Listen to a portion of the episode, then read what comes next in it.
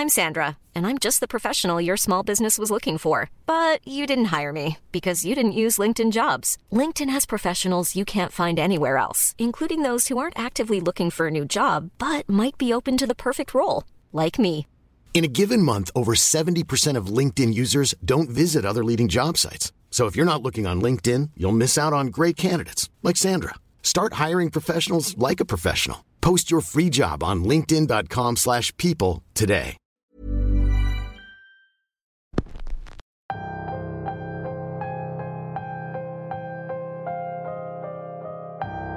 El contacto con ustedes es muy importante para nosotros. Leer sus comentarios nos llena de energía para continuar con el proyecto. Pero entre tantos comentarios, de repente nos llegan historias de ustedes, nuestros tan queridos macabros. Es por eso que en este episodio vamos a contar algunas experiencias compartidas por y para ustedes. Bienvenidos una semana más a Radio Macabra, su programa favorito de la noche. Como ya dije, en esta ocasión vamos a escuchar relatos de los macabros, esos radioescuchas que desde las sombras nos hacen llegar sus experiencias. El episodio de hoy se titula Relatos Macabros y es traído para ustedes solo aquí, en Radio Macabra. Éxitos que te matarán de miedo. Mi nombre es Álvaro Ramos y nosotros estamos a punto de comenzar.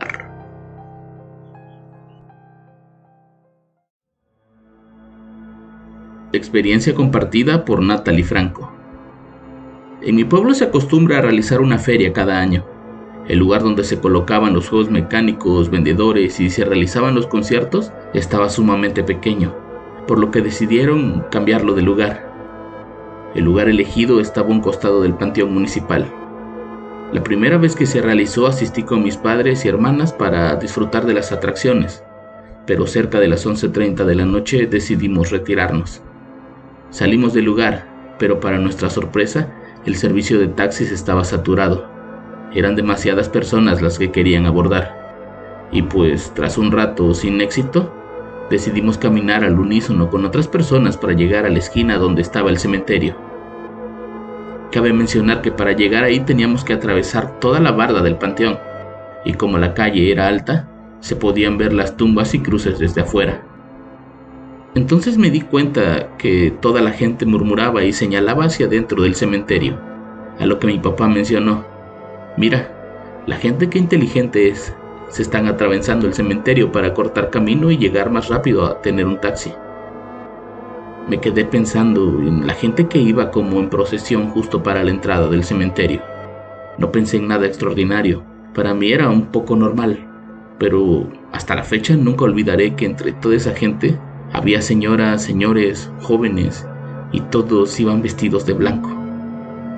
Incluso pude ver una señora que le tenía agarrada la mano a una niña, y a su lado un muchacho vestido del mismo color. Traté de no darle mucha importancia, pues en ese momento solo quería llegar a un taxi para poder llegar a casa. Habíamos caminado bastante y la verdad es que me dolían mucho los pies. Al cabo de varios minutos logramos conseguir uno y nos fuimos a casa. A la mañana siguiente, durante la hora del desayuno, platicábamos con normalidad y comentábamos que debería haber más transportes en la entrada, ya que era difícil conseguirlos, a lo que mi mamá recordó. Sí, ya vieron que hasta la gente se tenía que cruzar el cementerio para llegar más rápido. Entonces mi hermana se quedó completamente seria mirándonos. Momento, nos dijo. Eso es ilógico. La gente no pudo haber cruzado el muro, no, no es tan bajo. Además hay monte de por medio y el cementerio estaba cerrado. Nos quedamos calladas por unos minutos. No supimos qué decir. Mi mamá se quedó pensando y llegamos a la conclusión de que como era la primera vez que se hacía un evento de esa magnitud ahí, había mucho ruido y la música fuerte pudo haber perturbado el descanso de los muertos. Hoy aún lo recuerdo y no sé si la gente que también los vio se haya preguntado lo mismo. La feria sigue realizándose ahí cada año, y aunque no he vuelto a ver nada extraño, sí estoy segura de que esas personas no pertenecen a ese mundo terrenal, pues no es normal que se encuentren caminando dentro del panteón y que todos usen ropa blanca, justo como lo marca la tradición del pueblo.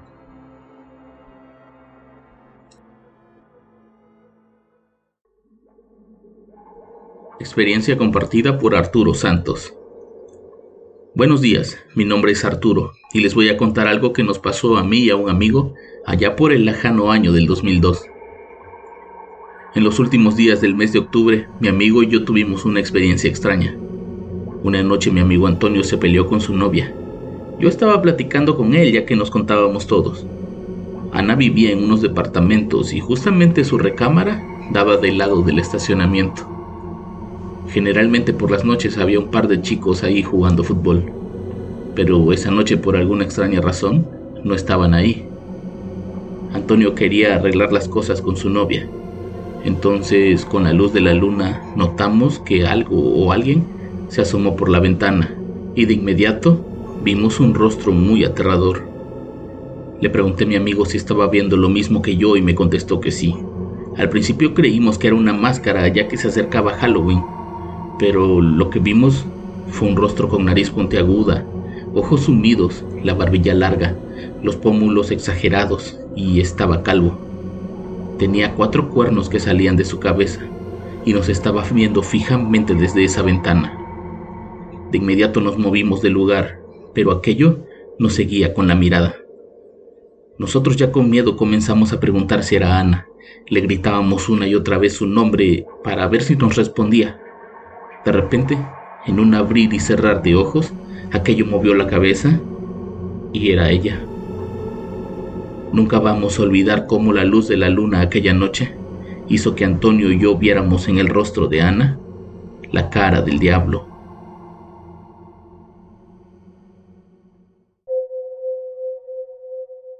Experiencia compartida por Carlos Pérez Dionisio.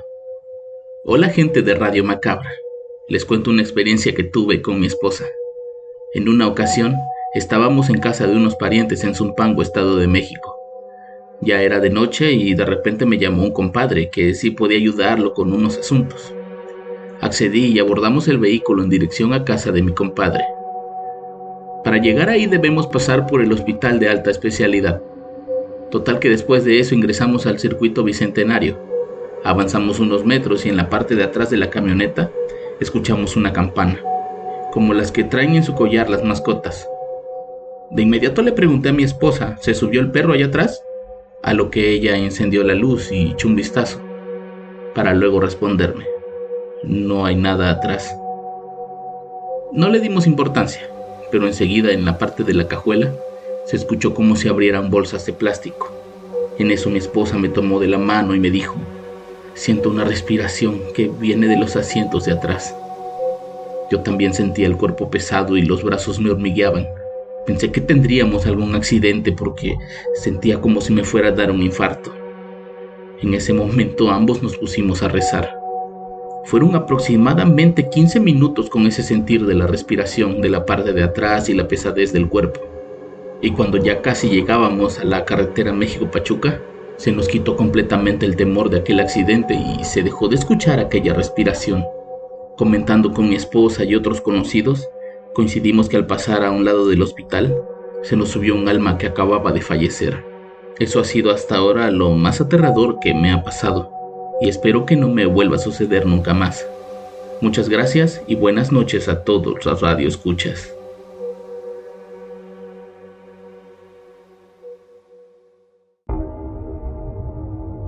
Experiencia compartida por Artiga Cara Cuadrada. Yo estudiaba en el ejército. De tantos castigos por bromear, jugar y pelear, a dos compañeros y a mí nos dejaron en el turno de la madrugada. Teníamos que despertar al que tocaba la trompeta para después despertar a todo el pelotón. Así teníamos que pasar una semana, terminando tareas de 3 a 4 de la mañana para las 5 estar perfectamente despiertos junto a los demás. Una noche muy fría y más oscura de lo habitual, cerca de las tres y media, empezamos a escuchar pasos. No era el sonido de botas, sino pasos como los de un animal. Eran como los pasos de una cabra cuando camina por el asfalto. Ya saben, ese sonido como de cascos. Sorprendidos, volteamos a ver a todos lados, pero no se veía nada. Después de unos minutos, empezamos a notar una sombra negra que con el paso de los segundos se fue materializando en un perro grande negro de ojos rojos. De inmediato corrimos llenos de miedo hasta nuestras habitaciones, faltando a nuestro castigo para despertar al soldado de la trompeta. El siguiente castigo fue grande, pero créanme que desde ese día no nos volvimos a arriesgar a que nos mandaran a cubrir el horrible turno de la madrugada.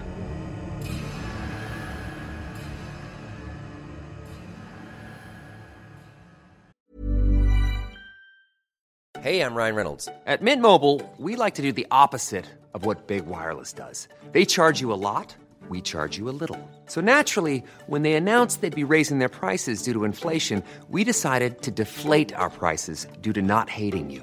That's right. We're cutting the price of Mint Unlimited from $30 a month to just $15 a month.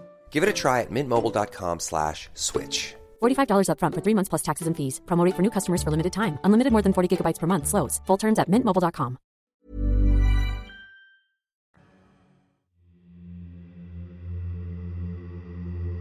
Experiencia compartida por Yulisa Arroyo. Les contaré una historia que viví hace unos dos meses. Mi nombre es Yulisa y trabajaba de guardia de seguridad en un hospital en el área de maternidad.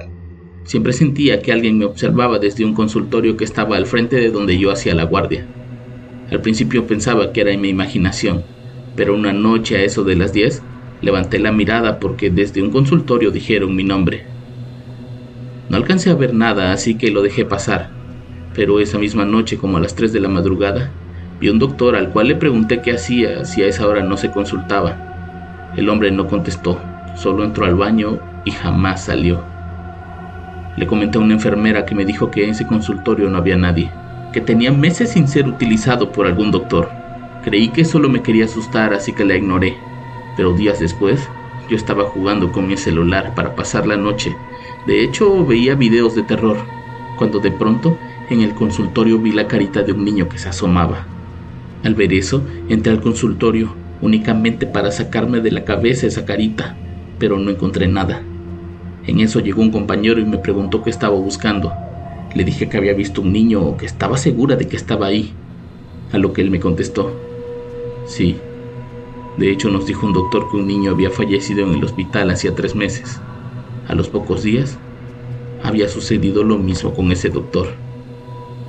Aquellas apariciones ya han sido vistas por varios guardias de seguridad, lo que hace que no muchos duren en el trabajo.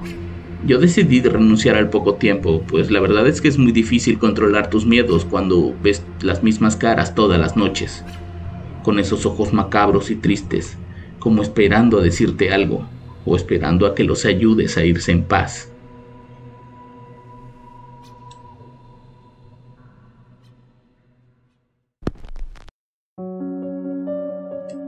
Espero les hayan gustado estas experiencias y si es así, háganlo saber en los comentarios para que en el futuro volvamos a hacer un episodio como este. Yo los espero la próxima semana con más Radio Macabra, éxitos que te matarán de miedo. Buenas noches.